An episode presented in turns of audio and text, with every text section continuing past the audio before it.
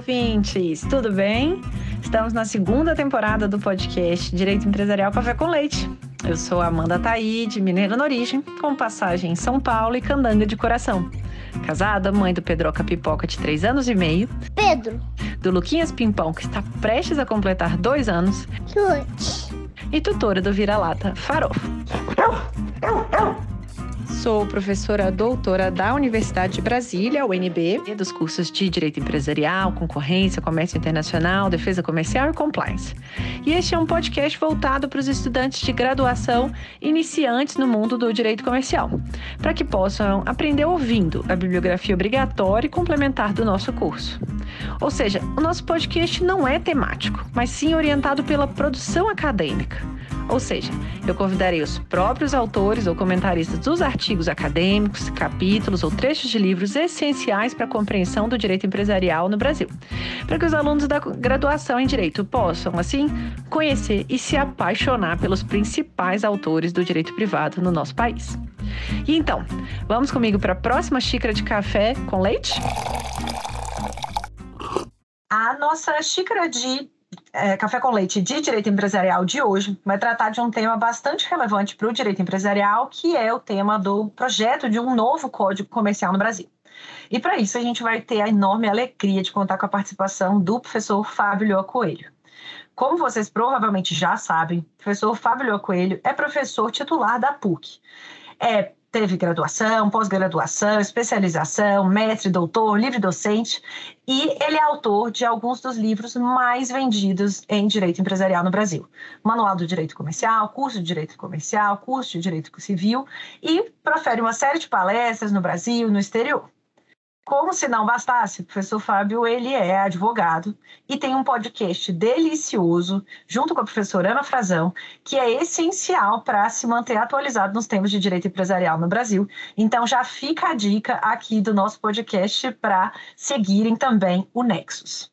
Professor Fábio, muito obrigada por ter topado aqui o convite para participar do nosso podcast, por apresentar de um modo simples, curto e gostoso esse tema da unificação parcial do direito privado, as suas razões históricas e essa discussão sobre um projeto de novo código comercial no Brasil. Amanda, eu que agradeço o convite. Vamos começar então entendendo um pouquinho o que é essa discussão, de onde que surgiram né, as primeiras discussões ou essa necessidade né, de um novo código comercial no Brasil. É, em uma das frases né, que foi escrita por, por você junto com o Ives Granda, é, Gandra, tem, foi dito né, que há duas maneiras de fazer micro, reforma microeconômica, por cinco ou seis projetos de lei, cada uma tratando de um tema específico, ou por um novo código comercial. Então, qual é a sua visão da necessidade aí desse novo código? Então, Amanda, o, o que precisa, enfim, se perceber é que, sob o ponto de vista é, da vigência, da validade da norma, é absolutamente indiferente se a, a, regra lá, o dispositivo, está dentro de um código ou está numa lei é, que só tem um número. Né? A maioria das leis só tem um número, mas algumas leis podem ter um nome. Estatuto da criança e do adolescente, código penal. Né? É, sob o ponto de vista da validade, da vigência, a, a lei é igual, a norma é, vincula do mesmo jeito, estando ou não dentro de um código. Mas é diferente e isso afeta a eficácia da norma, ou seja, a aplicação da norma, a maior ou menor aplicação da norma. É diferente estar num código ou não por conta de um aspecto simbólico. Como eu disse agora há pouco, algumas leis só têm número, a grande maioria, e outras têm um nome. Mas por que a gente dá nome para algumas leis? Porque a gente quer chamar a atenção da sociedade, chamar a atenção dos operadores do direito para a importância daquela lei. Né? Por exemplo, o, aquilo que a gente chama de Código de Defesa do Consumidor não é código. Você vai lá na tramitação da Lei 8.078, é, em 1990, você vê que não seguiu a tramitação que o regimento interno da Câmara, o regimento interno do Senado determina para os códigos. Então, aquilo é uma lei. É, a rigor, nós não poderíamos chamar de Código de Defesa do Consumidor, mas todo mundo chama, e é importante que chame, porque é importante chamar a atenção né, do juiz, chamar a atenção da, da sociedade para um aspecto é, de relevância aqui nas relações é, sociais e econômicas. E é esse o ponto, é por isso que a gente precisa de um código comercial. Né? A gente precisa de um código que trata das relações empresariais, das relações entre os empresários, né? é, é, acompanhada desse símbolo poderoso que é a, a, a nomeação, dar nome a uma lei de código, né? porque isso chama a atenção dos operadores do direito. Os operadores do direito, o juiz, né, vai pegar e falar: opa, essa é uma relação entre empresários, tem uma norma própria, tem uma lógica própria que eu tenho que aplicar. Não vou aplicar a lógica do Código de Defesa do Consumidor, não vou aplicar a lógica dos contratos civis, reside... locação residencial, doação de um bem de pai para filho. Esses são os contratos civis. Os contratos empresariais são é, completamente diferentes.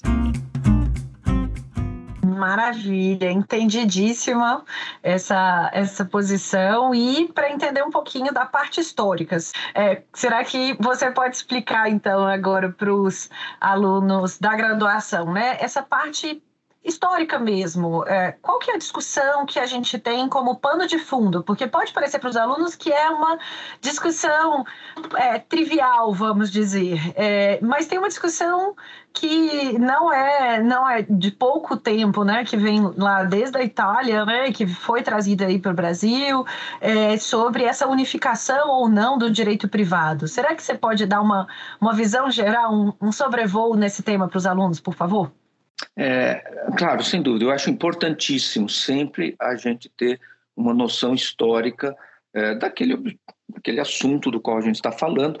E eu começaria aqui é, lembrando que é, dois países do centro da Europa tiveram a sua formação como Estado Nacional é, uma formação tardia. Você pega Espanha, Portugal, França, né, Países Baixos, Inglaterra, a Rússia, é, você vê que esses países se formaram como estados nacionais é, nos primeiros séculos da Idade Moderna, século XV, século XVI, é, menos dois países, a Alemanha e a Itália. A Alemanha e a Itália se formaram é, no, na segunda metade do século XIX. São países muito recentes, são estados muito recentes. A Alemanha era um, até 1870 era um conjunto enorme de pequenas divisões políticas um, muito complexas e sobre essas divisões as, os diversos é, é, é, diversos paizinhos alemães né, havia duas forças disputando a Prússia ao norte e a Áustria ao sul. E eram duas forças muito equilibradas, então uma não conseguia se sobrepor à outra, né? e, e por isso o processo foi, o processo de formação de um Estado alemão foi sendo adiado, adiado, adiado, até que em 1870 a Prússia é, já tinha derrotado um pouquinho antes, um, um ou dois anos antes, a, a, Áustria, ela derrota a França em duas, duas guerras, e aí surge a Alemanha. A Itália, por sua vez, ela eh, não conseguia unificação, entre outros fatores, porque eh, no centro da Península Itálica estavam os Estados Vaticanos. E, e, e, também em 1865, 66 é que tem a guerra de unificação, o rei Vitório Emanuele, o primeiro-ministro Cavour, né? é nessa guerra que, que aventureiros como é, o, o, o Giuseppe Garibaldi se destacaram, e é nesse momento em que o, o, Papa não tem mais como defender os Estados Vaticanos, né? e a, a Itália se unifica. Né? É, então, são países que se, se surgem no, na segunda metade do século XIX, é, e aí é que vem, é, começa a entrar a questão do código, né? e que tem uma preocupação em afirmar a sua nacionalidade. Né? Então, até então, é, em 1804, Napoleão havia otorgado o Código Civil, né, o Código Napoleão, para a França, e era um, o código que servia de influência para o mundo todo. Né?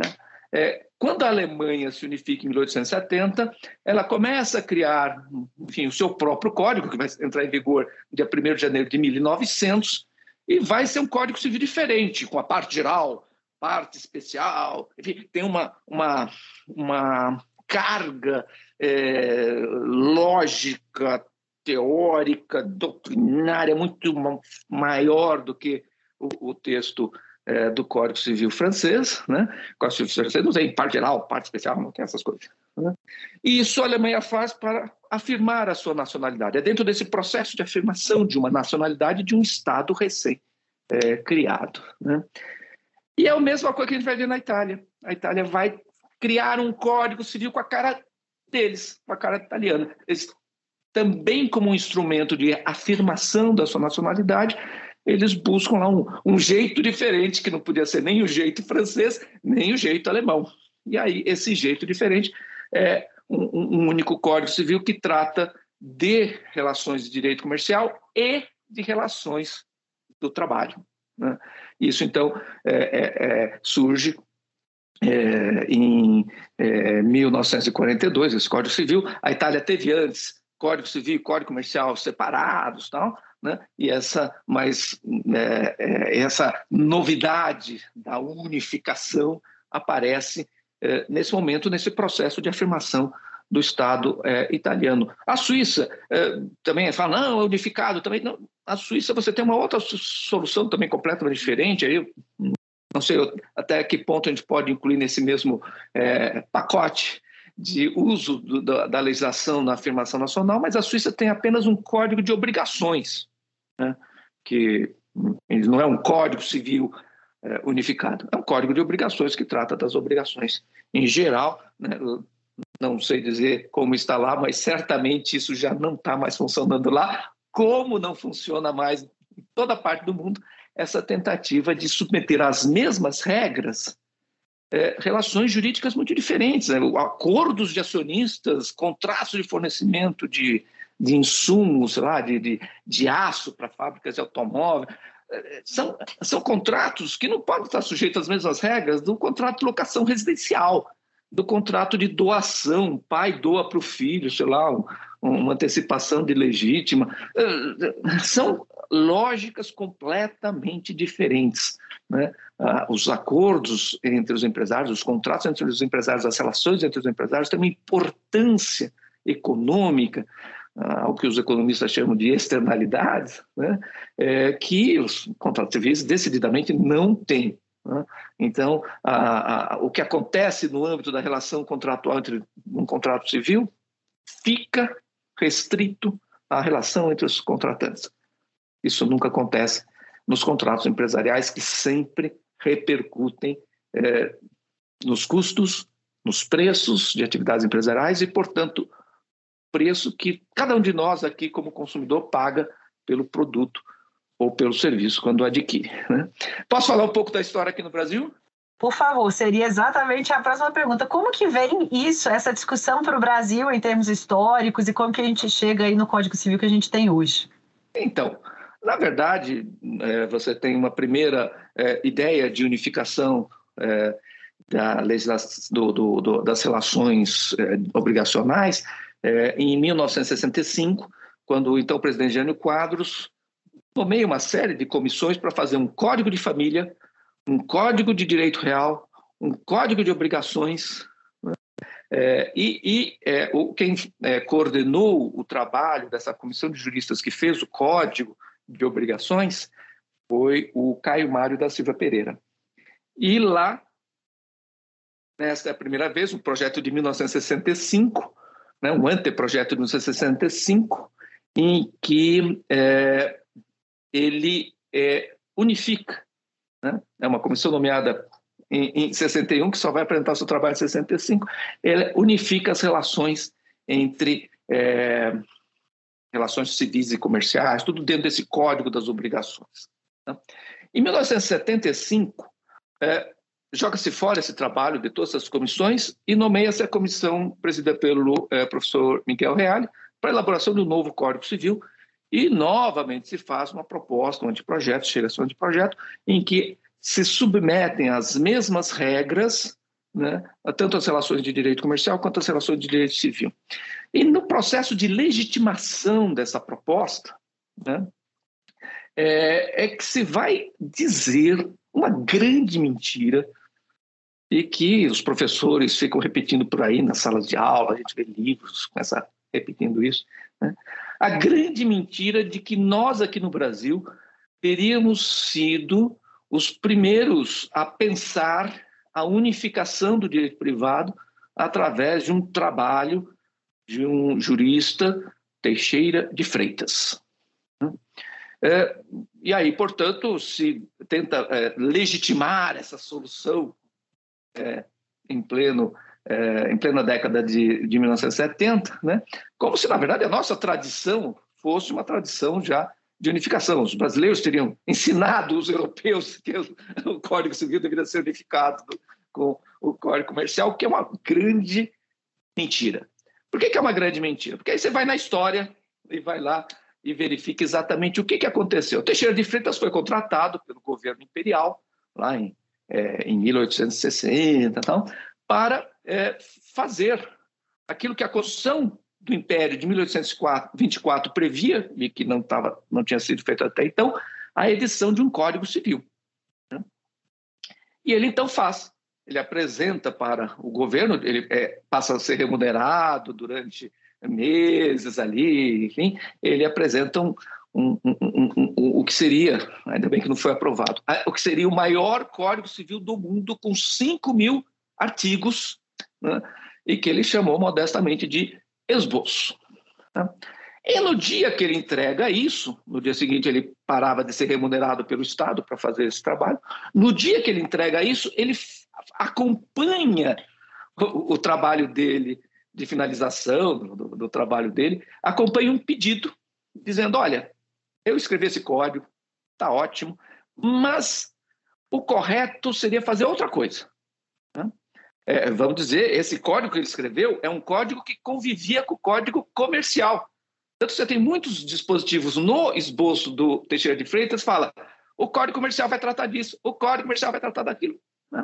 Então, ele apresenta esse projeto de um Código Civil de 5 mil artigos, que não engloba o direito comercial, e é acompanhado de uma carta dele tentando renovar o contrato do qual ele vivia. E essa carta diz assim: olha, o melhor mesmo, o ideal mesmo, seria nós termos dois códigos de direito privado. Um código, que seria um código genérico, um código dos institutos do direito privado, e um outro código tratando das especificidades das relações jurídicas. Este segundo seria chamado Código Civil e trataria também das relações de direito comercial. É uma página de uma proposta de trabalho que não foi aceita. Tá? O governo imperial achou muito bonito, enfim, arquivou aquele monstrengo de 5 mil artigos e não atendeu à proposta que o Teixeira de Freitas havia formulado. Então, quando a gente procura na história do Brasil uma teoria da unificação das obrigações privadas, a gente não encontra. A gente não encontra. Fala, oh, o Teixeira de Freitas fez. Não fez.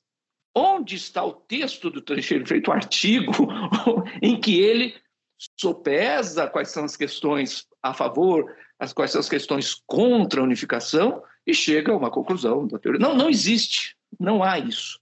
É, é, esse episódio, essa página é, de tentativa de renovação do seu contrato com o governo imperial, nos anos 70 é transformado num, numa antecipação do direito brasileiro, da, de uma tendência que aconteceria no resto do mundo, né, só para legitimar o projeto de 1975 do professor Miguel Reale.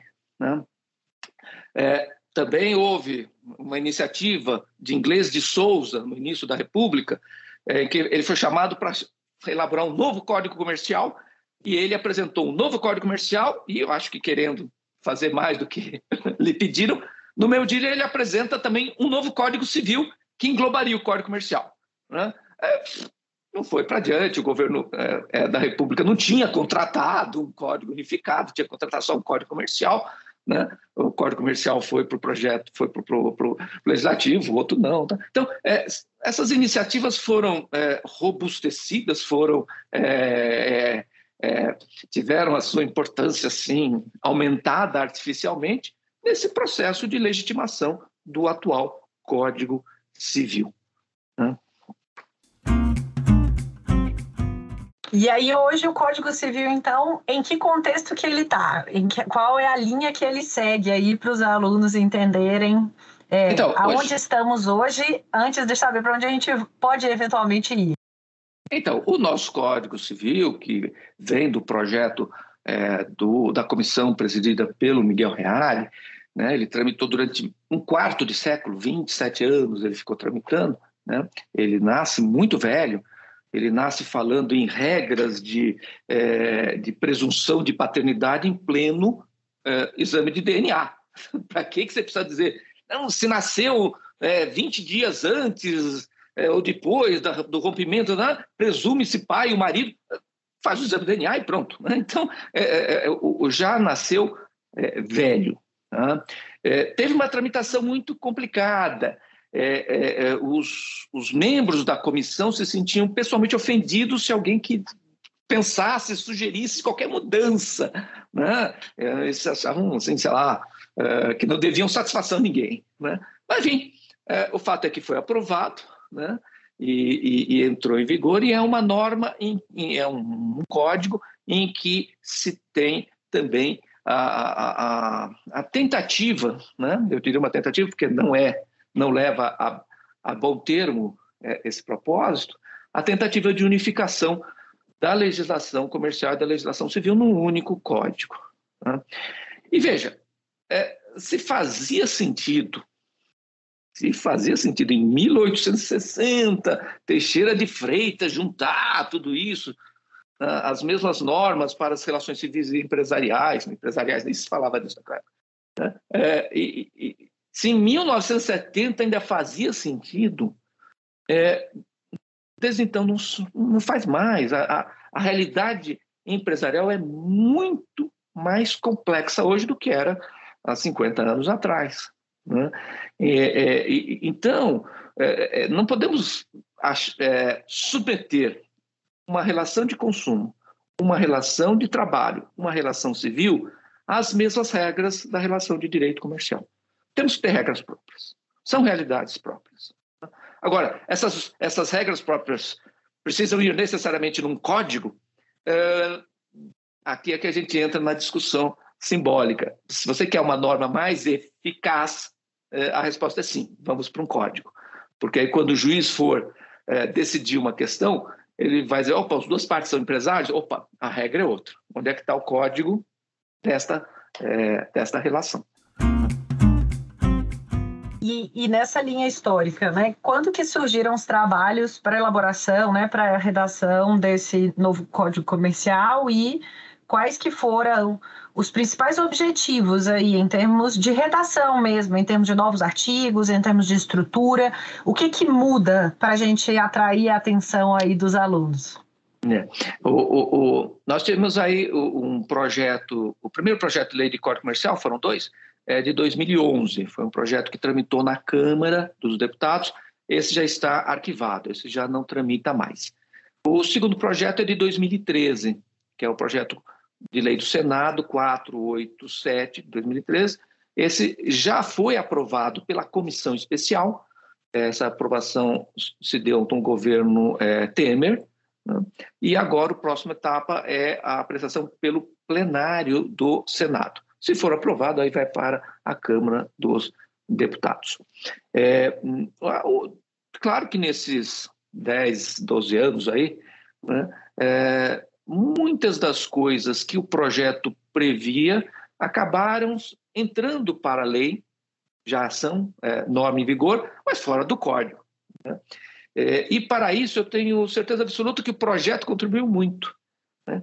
Só o projeto de Código Comercial, só o renascer da discussão, já a gente vê isso na jurisprudência. A jurisprudência, logo depois do Código Comercial, do projeto Código Comercial ter sido é, apresentado, a jurisprudência começou a mudar e começou a ver, olha, a relação entre os empresários não pode ser disciplinada pelas mesmas regras do direito civil. Então, eu vou reinterpretar as normas do direito civil de uma outra maneira para poder entender essas relações entre os é, empresários. Para ficar num exemplo, que eu acho que pode ser bastante útil para quem está se introduzindo aqui nesse universo, no fascinante mundo do direito empresarial, né? é a questão da revisão judicial, ou seja, as partes contratam uma determinada condição, né, contratam um determinado preço, uma correção, índice de correção de um preço. É, se isso está num contrato de direito civil, o, o tratamento que a lei deve dar para a hipótese da revisão pelo juiz do que foi contratado é diferente do tratamento que deve ser dado para a hipótese de direito comercial. Por quê? Porque a revisão de um contrato empresarial gera custos, aumenta preço e faz eu, você, cada um de nós pagar mais caro os produtos e serviços quando a gente consome. Então, é, se você é, vê o preço, por exemplo, de um, um, iPhone, o mesmo iPhone, aqui no Brasil, nos Estados Unidos, né, tira os impostos brasileiros, tira os impostos norte-americanos, que não são tão diferentes, mas tira esses impostos todos, ainda assim, o mesmo produto fica mais caro aqui no Brasil, e uma parte disso é a instabilidade, a insegurança jurídica que nós temos aqui, quando, enfim, a, a regra das relações empresariais, a regra aplicável às relações empresariais, fica. Nesse limbo, nessa indefinição que nós temos hoje. Né? Então, o projeto Código Comercial foi muito importante para já os julgados começarem a perceber essa diferença, né? mas, óbvio, é, se o projeto se transformar em lei, né, ele vai poder dar uma contribuição muito maior para essa segurança jurídica de que tanto a gente precisa aqui no Brasil para atrair investimentos, gerar empregos, gerar tributos e, e destravar aí o nosso desenvolvimento mais uma vez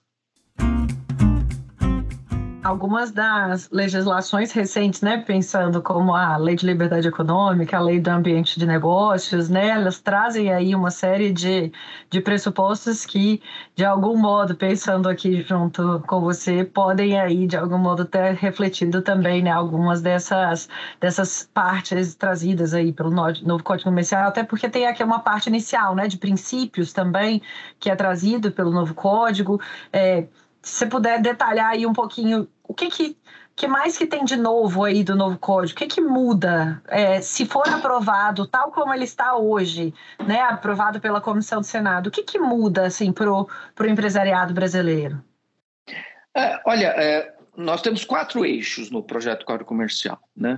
O primeiro eixo é a modernização da nossa legislação. Então, é, é, hoje, por exemplo, documentos é, que são feitos em meio eletrônico. Né? É, você já tem uma prática dos documentos eletrônicos disseminada, principalmente depois da, da, da, das medidas de enfrentamento da Covid-19, mas quando você vai na lei, a lei permite hoje só que a digitalização de documentos em papel. Então você faz em papel, todo mundo assina, aí você digitaliza e você pode rasgar o papel.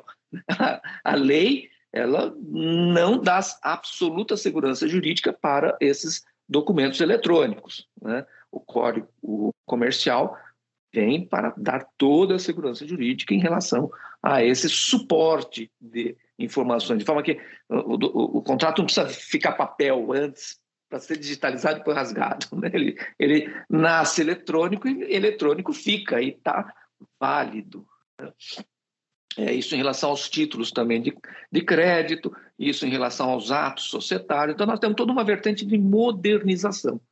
Né? É, no, na vertente de modernização, inclusive, entra todo o direito é, marítimo. Né? O, o, as normas que vigoram hoje sobre o direito marítimo são as mesmas que foram editadas por Dom Pedro II em 1850, ou seja, que falam em navio é, é, movido à, força dos ventos. Né? Tem lá uma regra que está em vigor que diz que se fizer bons ventos e o capitão não se fizer é, as velas, ele paga a indenização. É, os navios é, movidos a energia nuclear hoje, né, a, gente, a, nossa regra é essa. Então, nosso direito marítimo ele é um direito muito atrasado. Claro que as relações entre as, os, os, os empresários é, ligados ao transporte marítimo né, são regidas por normas de convenções, tratados ou é, normas do soft law é, internacional, né? É, mas isso não é bom para o Brasil. São, é, são, todas essas são normas pró-armador. E nós não somos um país de armadores, nós somos um país de exportadores e importadores. Então precisamos de nossas normas próprias né? para equilibrar essa relação jurídica. Né? Então isso está no eixo modernização. O outro eixo é o eixo da simplificação. Né? É, nós temos, é, esse é um eixo que já é, previa muitas, muitas é, disposições, né? É, que nos últimos anos o, a, a, reforma, principalmente feita no âmbito do DREI, do Departamento de Registro de Empresas e Integração, é, a, acelerou. Né? Mas tem, por exemplo, hoje em dia, você vai um, alguém vai é, entrar para o aumento do capital social para uma sociedade é, através da integralização de um bem em imóvel. Então, é um imóvel do meu patrimônio particular que eu vou integralizar no capital da sociedade. Eu posso fazer isso através de um, simplesmente num documento privado, contrato social. Eu faço alteração no contrato social, registro na junta, levo o registro de imóveis. Não preciso de escritura pública para integralizar. Mas se eu quiser diminuir o capital social, reduzir o capital social para esse bem voltar para mim, só por escritura pública. Por que isso? Então, é uma simplificação, né? Porque que para ir do patrimônio do sócio para a sociedade não precisa de escritura pública, mas para ir do patrimônio da sociedade para o sócio precisa de escritura pública. É uma simplificação que o Código Comercial é, estabelece, entre outras. Tá? O terceiro eixo é o, o, o, eixo da segurança jurídica, que entra os princípios a que você fez referência. Né? O, o, a sociedade ficou muito complexa, as relações jurídicas ficaram muito complexas, né? e é impossível hoje você resolver conflitos de interesses com base em regras. Não dá.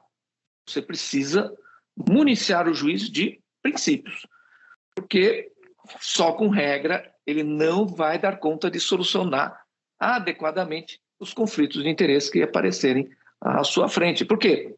Porque a sociedade está mais complexa, não é só no Brasil, é no mundo todo. No todo se faz trabalho com princípios. Né?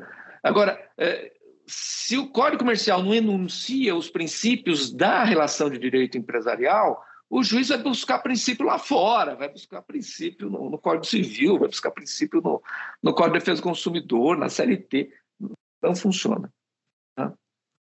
E o último eixo é o eixo da melhoria do ambiente de negócios. O Código Comercial traz para o direito brasileiro a mesma regra, direito interno brasileiro, a mesma regra com que está acostumado o investidor global, porque é a mesma regra que é vigora no país dele. Por exemplo, contrato de compra e venda.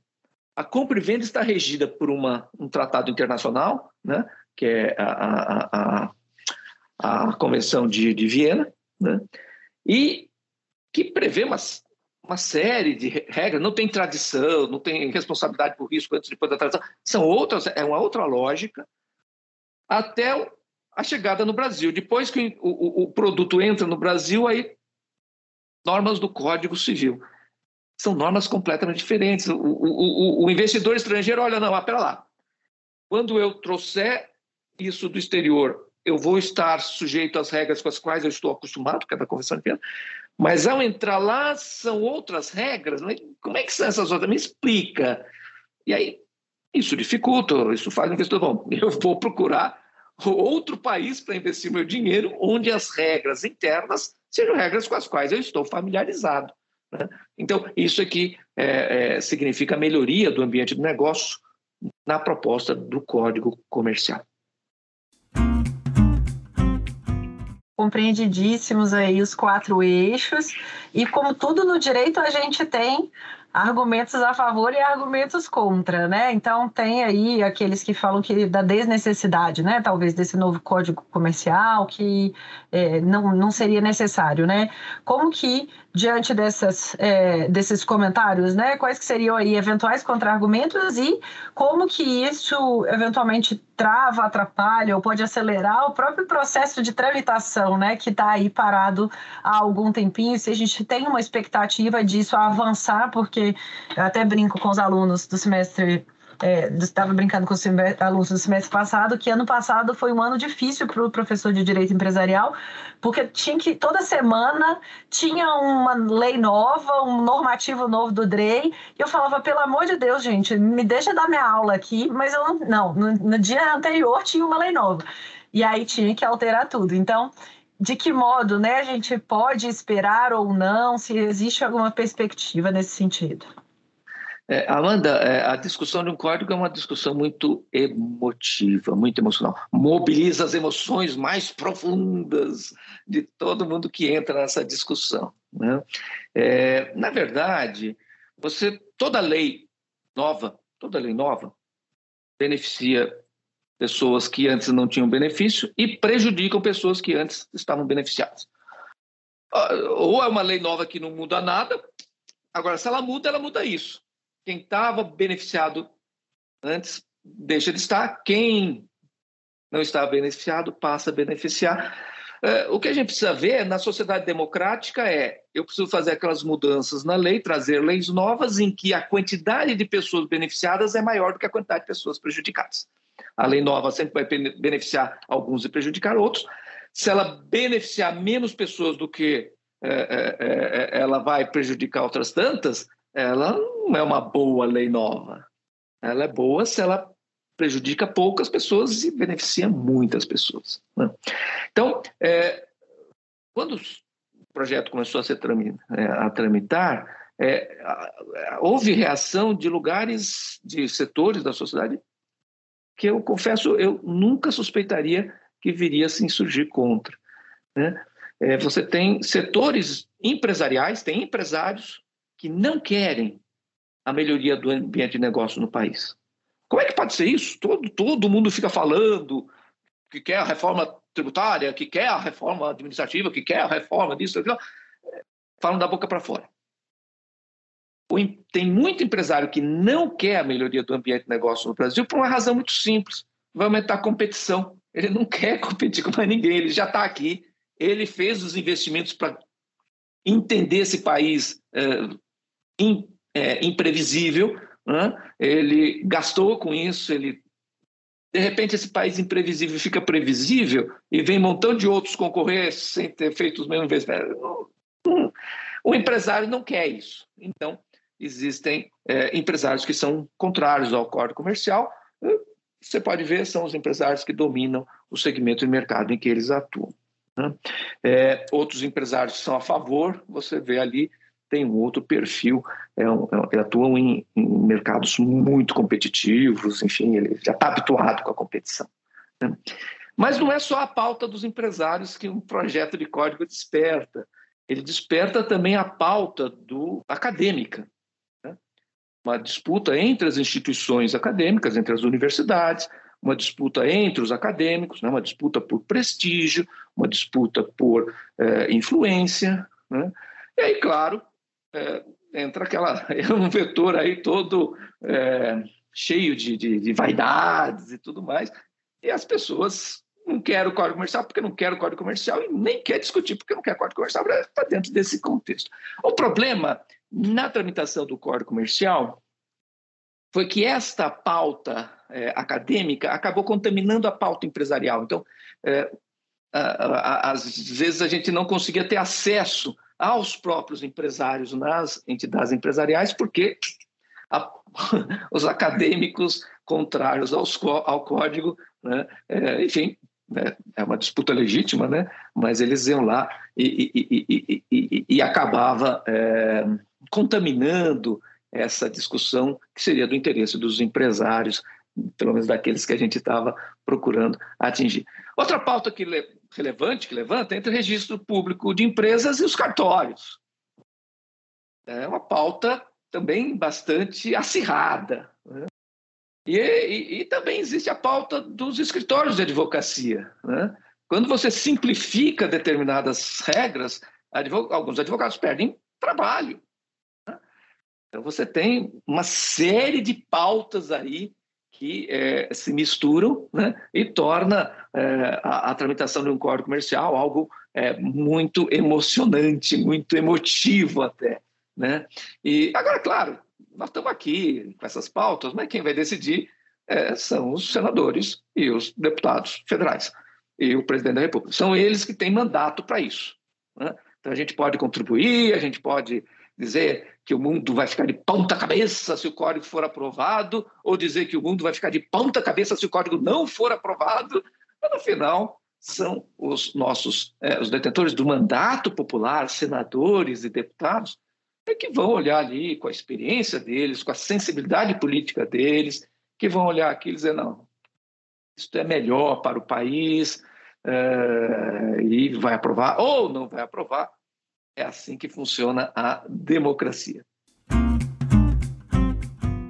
acompanhar as próximas temporadas desse jogo com várias rodadas, né? Basicamente é para para galera, para molecada nova, né, que fica acompanhando série, é quase que uma nova série. Qual vai ser o novo capítulo que vai ser liberado, né, desse novo código? E para a gente terminar, Just like então. That, o código é aprovado.